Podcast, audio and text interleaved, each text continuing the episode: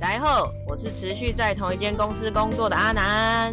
大家好，我是持续在不同地方工作的阿搞，我们是南搞二人组，欢迎回到哎，你朋友在干嘛？对，我问你个问题哦，你有朋友的名字叫做雅婷吗？当然有啊，还蛮多的。真的哈，雅婷这个名字真的是路上抓一个都是，真的横跨一九八零到二零零零，占据第一名的名字哎。所以，我们今天聊天的主题就是菜市场名的人，好像也可以。然后，你知道男生名字第一名是什么吗？近藤。什么近藤？我不知道为什么突然想要说近藤，我刚脑中喊黄黄就是哎，就是近藤。麒麟王下棋卡。哎呀。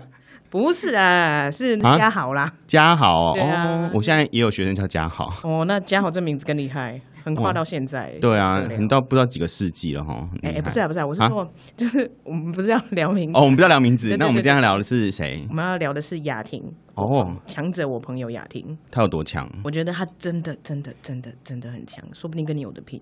真的假的？快来说说他有多强！就是你给人一种，嗯，不晓得阿高最近在忙什么，就是一直很忙，然后不接电话，然后没有办法看讯息。真的真的，我觉得你现在是讲出你的切身之痛，对，然后你要趁现在吐你一下口水，这样子。当然了，呸呸呸，不是是吐苦水，不是吐口水。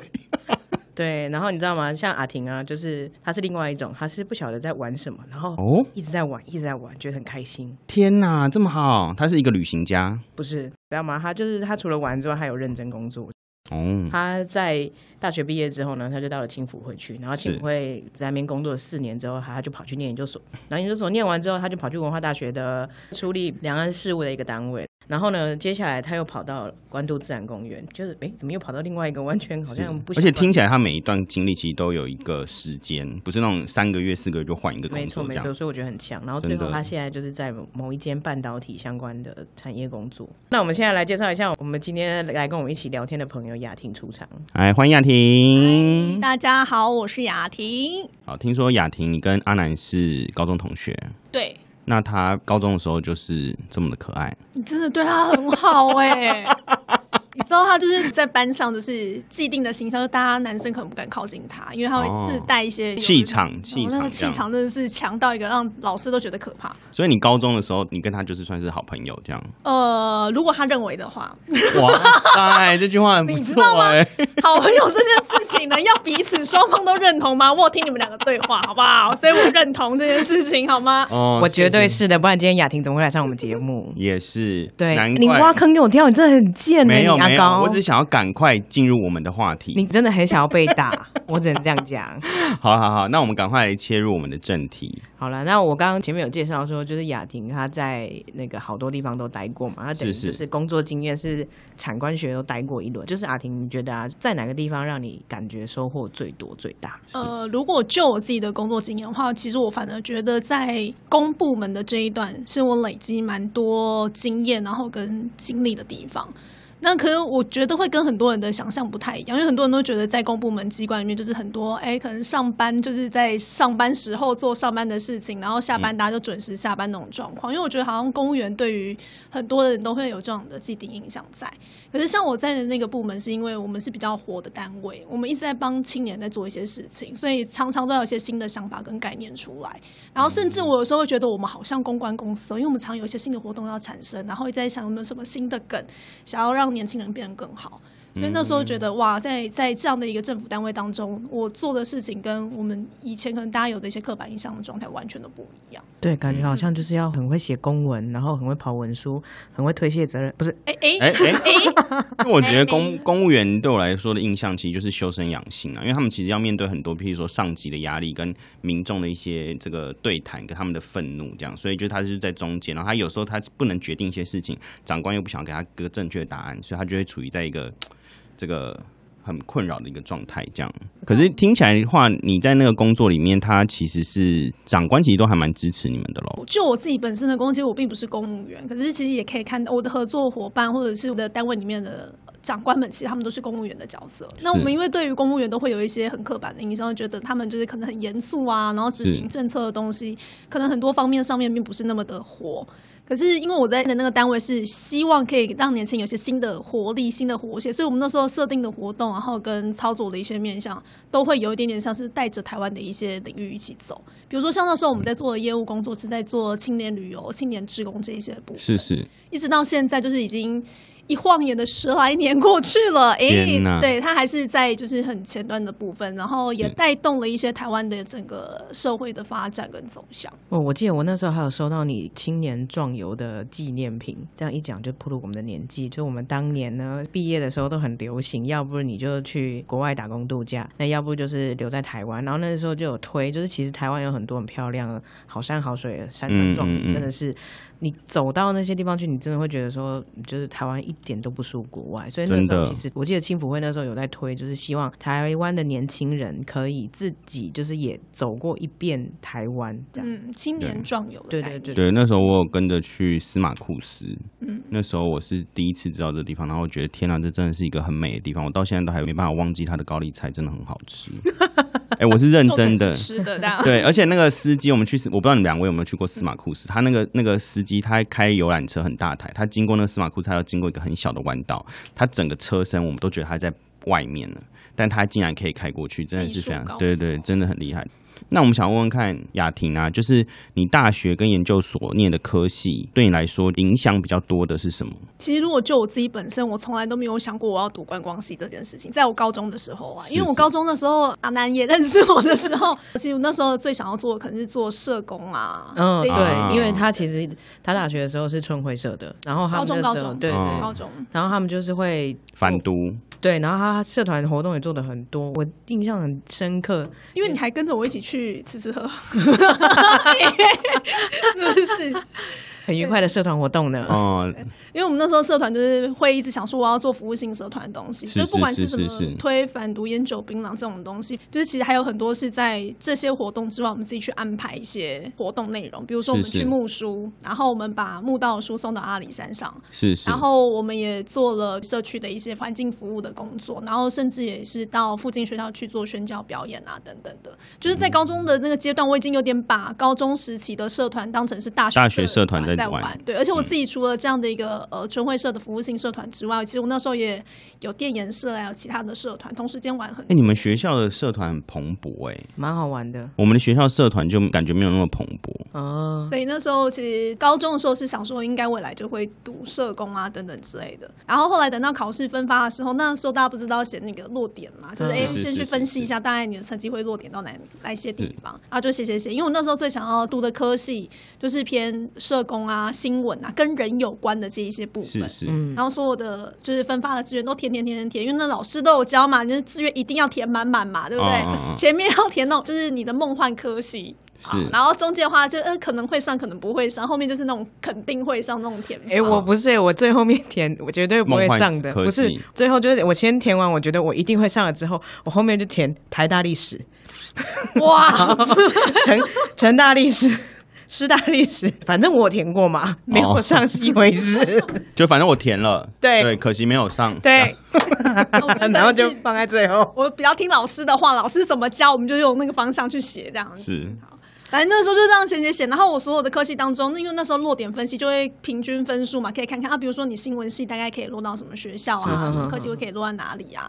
然后那时候我其实就是所有的科系当中，我就只有填了一个观光系。然后那时候想说，嗯，新闻系、观光系分数算一算，哎，观光系的分数比较高哦。然后我自己本身又是那种英文很烂、数学很差那一种，然后想说啊，不会上啦。对，因为观光好像就是如果你要考证照的话，要有英文。对啊，英文要很好嘛，大家至少大家的基本概念是这样嘛。好，那时候就想啊，反正只有一个没关系，因为那时候观光系又刚红，因为大家都觉得就是观光要起飞了，台湾的那个观光的那个相关领域可以带着往前冲啊，就大概是那。那个年代就对了，好，然后那时候就写写写，想说，哎，那这样成绩出来了，应该不会上吧？没关系，反正就把它写上去。然后就上了。对，就是当放榜的那一刻，哎，还不是我自己发现的，还是我的同学。然后同学跟我讲说，哎，大婷，你知道吗？你上了什么什么科系？耶？对，然后那时候我就想说，天哪，我一辈子就是放榜公告出来的那个机会，就这样被同学给剥夺了，而且被暴雷，被暴雷。MSN 告诉你说，哎，你上了 MSN 不得了，对。就这样子，对，所以就有点出乎我的意料。可是就我自己来讲，是想说，哇，这是一个就是我觉得压力很大的科系。你自己英文能力可能没那么好，然后又是商科，是，然后就等于是商学院当中又要求这些，就是门槛很高。因为你在刚进去的时候，你就知道你毕业有个英文门槛，然后你自己会有点犹豫，说，哈，天哪，我还没有办法读下去啊，或者其他的。对，所以其实我大一的时候就想说，我要不要转学？我要转学，因为大一的时候的课程，它都是在商学院的课程，都还是在经济、会计、统计这些东西。你知道更可怕的是，就是我们的课本是原文书，所以你打开、翻开，全部通通都是英文，包含统计。还好我念中文，好恶心哦。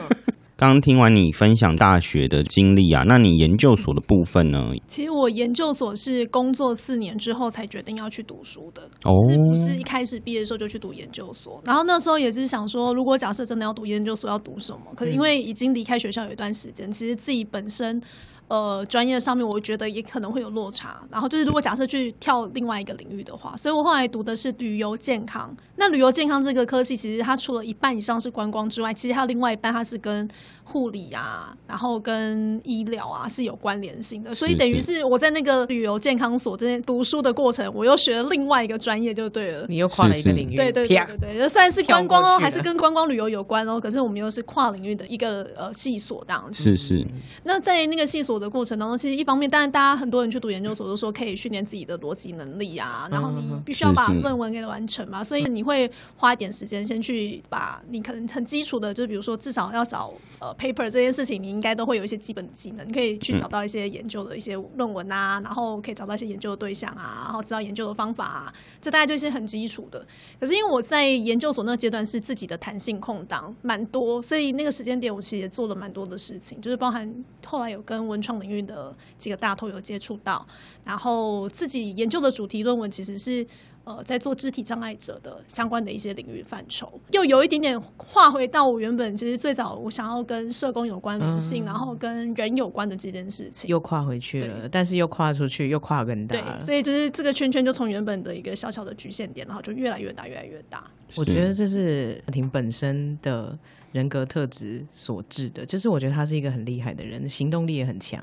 跟人之间的互动关怀也很强的一个人，而且我其实很真心佩服，就是所有念完大学，然后出来工作又再回去念研究所。真的，我也非常的。我跟你说，我曾经有做过梦，就是梦到我就是要回去念研究所，但是我后来就醒来之后觉得还好没有，为什么？因为所有的研究所毕业都要交论文，我觉得我一定写不出来。太好了，难怪我们坐在这边录节目，因为我也是，我每次听到有人要念硕士班，我第一个想法是哦，又有论文，我没办法，太痛苦了。真的，读研。就所这个阶段，真的还蛮需要靠同学互相砥砺的力量，因为其实是那时候我们班上同学好多人都已经决定要放弃了。而且硕士对我来说的概念就是，我可能那个时间没办法工作，如果要写论文的时候，我必须要专心全心的去完成这件事情。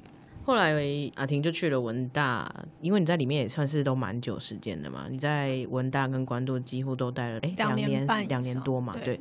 然后你也跑了很多专案，因为你们一年下来，你那天跟我讲说你在文大呃上午跟下午你都接待不同的老师，对对对。所以你说你一年下来大概可以至少接待三百六十位以上的老师。呃，没有到那么夸张啊，应该说一年三百六十五天，我可能大概就是接待了三百多个大陆来的团体，就是包含老师啊校。校长啊，然后或者是学生这样子，对，就是在那个两岸很密切有一些来往的时候，那时候就做这样的工作。然后你在关渡自然公园也是，就是因为他们一整年其实会有很多很多不同的活动，然后这些都是预定的。我就很好奇，能不能够挑一两个跟我们分享？所以你在那个时候让你比较印象深刻的专案内容。如果假设说在做大陆交流这件事情的话，其实我自己是除了交流很忙碌这件事情会让我印象深刻。之外，其实还有另外一个是，当时候会有一些新的专案的体验。我曾经在文大做了一个专案，是带着台湾的大概十六位的大学生，然后到大陆四川。然后去做熊猫的志工体验营，嗯，然后就带着这十六个学生，然后十五天的时间，然后进到四川三个不同的基地，然后去了解熊猫的一些特色啊，然后了解他们的生活习性啊，去当他们的铲屎官这样子。那也算是台湾比较少有机会可以有这样另外一个形态的志工服务工作。我今天还是特别再去确认一下，到底基地的名字是什么？因为那时候去了三个基础的基地，就是包含四川的那个都江堰、雅安，然后跟。卧龙，然后卧龙的话就是团团圆圆他们的故乡。所以那时候是要专程进去。然后因为卧龙，如果大家有印象，那四川不是曾经发生过大地震吗？然后那边的道路其实到现在都还没有修复的很完善，所以进去是必须要搭吉普车才有办法进到卧龙里面去。我们进去的时候，其实有一点点像是，因为一方面是两岸交流的形态工作，然后另外一方面其实也是让台湾的年轻人有机会去看看，就是熊猫的故乡，然后去看看有没有机会可以设计一些，比如说对于他们的活动形态啊，或者是可以设计一些文创商品啊。那时候我们给这些参与的小朋友是有这些目标在的，这样子。嗯对，去的那十五天当中，我自己觉得蛮充实的啊，因为呃，除了带这些学生们过去之外，其实我自己本身随时随地都要帮忙做拍照、做记录，然后每天都要想办法上稿，所以那时候会有一个。微信的公众号平台，我每天都是大概时间一到，就赶快把照片啊、文字啊放上去，就有点像是在那个活动过程当中要及时帮他们去做一些记录的内容。很忙哎。呃，如果假设对于大家可能最羡慕，就是你真的可以第一线看到那个出生的小 baby 的熊猫，它们在你很近的距离，你可以喂它吃窝窝头。然后你每天帮它把好可爱哦，对，就是你可以看到哦，它的便便，嗯，从它的便便就可以知道它今天健不健康，昨天吃了什么东西这样子，所以那个体验是蛮蛮特别。虽然我自己本身不是参与的学员，可是因为这个专案是从。无到有都是我跟当地的人，然后去做一些相关的联系，然后跟策划。所以这东西出来之后，其实即使是到现在，我去看看那时候的文字记录或照片，其实我自己都还是能想到过去那个时候参与这个活动的一个经验，蛮棒的事情。我觉得这个工作真的蛮有趣的。除了这个体验之外，另外他们一些就是在那个单位，在那一个比较敏感的两岸年代呢，因为文化大学叫做中国文化大学，所以他们在跟中国交流的时候，他们很容易接受，因为有中国儿子。那除了刚刚讲的文大之外啊，你后来就到了关渡公园去嘛？就是关渡自然公园那边也是一整年下来有很多很多不同的活动。那有没有什么专案也是让你就是印象比较深刻的？你后来是不是因为在关渡工作之后，你有延续的一个习惯？哎呦，那个还好好不好？但是很多人跟我说他怕虫这件事情。怎么分享虫的一生？没有没有没有，我们先请阿婷先介绍一下，就是他在关渡自然公园比较特别的专案，然后我们再聊，就是他养成了什么习惯。因为我在转换工作时候，我从文大要转换到关渡，中间有呃间隔四个月的时间是完全待业，就是自己也会很彷徨，不知道到底要去或干嘛。所以其实去关渡是一个刚刚好在某个老师的脸书上面看到他有征才的讯息，然后我就想说，哎，反正我现在待业，然后这个环境我也感觉起来蛮喜欢的，我就去丢了履历这样子，然后就进到关渡自然公园。在这个工作当中，其实进去之后才会发现很难做一点，就是因为它是 NGO 单位。它听起来好像是官方单位，可是其实不是，它是委给外面的 NGO 来帮忙做经营管理，所以其实这一方面就是资金可能没有那么足，然后你就必须要像刚刚阿南讲的，需要花很多的力气，你可能要办活动啊，你要吸引游客可以进来啊，因为有这些消费跟吸引人潮，你才有机会就是创造一些新的利润这样子。对，那在关渡的时间点，因为我们一年下来的话，呃，刚刚有听到阿高讲说他之前有去参加过艺术季这件事情嘛，其实我们一年下来的话，大概就是前半年。会有一些跟企业的合作家庭日，嗯，那下半年的阶段话，包含刚刚有提到的艺术季，然后甚至是像我们自己本身的元庆，然后或者是像是每年都会有的小鸟博览会，就是大概下半年度会有很密集的一些活动要执行这样子。对，那我自己策划过的一个活动是小老板计划。小老板的意思是指，就是我大概就邀请了五到十二岁的小朋友，然后这些小朋友们他们可以自己把自己当成是老板，嗯，然后准备他们想要卖的东西，想要表演。的才艺，然后他可以跟爸爸妈妈合作。那我那时候的规划就是在我们的草坪前面，然后给他们一个小小的摊位，然后让他们可以席地而坐，贩售自己的物品这样子。那我之所以会有这个想法，是因为当时我们在办理元庆活动的时候，其实是距离活动前只剩下一个月时间，可是我们还没有很明确的聚焦到底要怎么去处理跟承办，因为我们那时候才刚办完艺术季，然后等于是大家的能量都放在前面几个大型的活动当中。大家如果要再分心出来做另外大活动，其实大家都还蛮消耗能。量的，对，那他想说，那我就来玩一个可能亲子版本，大家可以一起互动的方式。我们不想动，让小朋友跟家长来动，因为毕竟你看，我们这个年龄层的家长也是很多了嘛，对不对？然后朋友们也有很多，已经都是有小孩子的状态。那我就想说，那如果假设爸爸妈妈们，如果假设有机会可以让小朋友互动，那又能凸显小朋友自己本身的价值，那就是类似像让小朋友自己有一些主控权的方式，是一个还蛮有趣的操作方法。那那时候想说，那既然大家都喜欢玩扮家家酒，那我就让小朋友自己来。扮家家酒，你自己来当老板，那他们很多小朋友就可以自己在那个摊位上面去展现他们的成果。那因为年龄层差距很大，嗯，那那时候我就觉得蛮有趣的是，你会看到有些小朋友其实根本就还不清楚到底就是要买卖这件事情，对，可是他们就会在那个场上面去看到隔壁家的玩具很好玩，然后跟爸爸妈妈讲说那个玩具好好玩，我想要买这样。那有些小朋友是真的可能从小到大，你就会看到爸爸妈妈很辛苦工作。所以他就会，比如说家里在卖那个小吃的东西，他那一摊位是小吃的，他就很努力的叫卖。然后也有妈妈们就是分配任务，讲说，哎，你今天赚到钱，通都是你自己的零用钱。然后就会有很小朋友就很认真的就拿着东西到处兜售这样子。是是。对，那那个活动，因为其实也是从，我就刚刚有提到，是因为时间很短嘛，就大概一个月之内。嗯嗯嗯。然后所以那时候其实有点点号召，就是自己身边的亲朋好友，哎，你们家有小朋友对不对？要不要来摆个摊啊？要不要来玩一下啊？然后类似像这种方式，然后就把那个活动给办起来了。那我自己觉得，呃，收获蛮大的一点，是因为。在这个活动报名当中，其实我那时候跟所有的家长联系，大概可能就是用 Line 啊、用 email 联系就对了。结果没有想到来参加活动的时候，我遇到了一个我大概五六年以上没有见到的朋友。然后那个是他结完婚之后，我其实就是哎看到他脸书状态，哎有小 baby 什么之类的，可是完全都没有再联系跟接洽。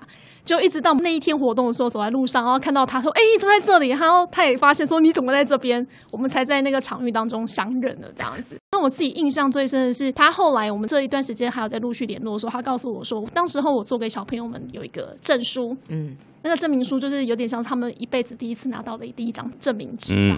然后他会看着我帮他们做的小招牌，然后跟他爸爸妈妈讲说：“哎，爸爸妈妈，我也曾经是小老板哦。”然后会比着那一个，然后把他曾经在这个活动场域当中体验过的经验，然后可以告诉他爸爸妈妈。那就是即使是到现在我已经离开这个环境了，可是当我在听到这件事情的时候，我都觉得哇，我当时办这个活动好有价值哦。哎，你不管到哪里，你做的这些活动全部都是跟人相关的，就是都是以。人为本位的。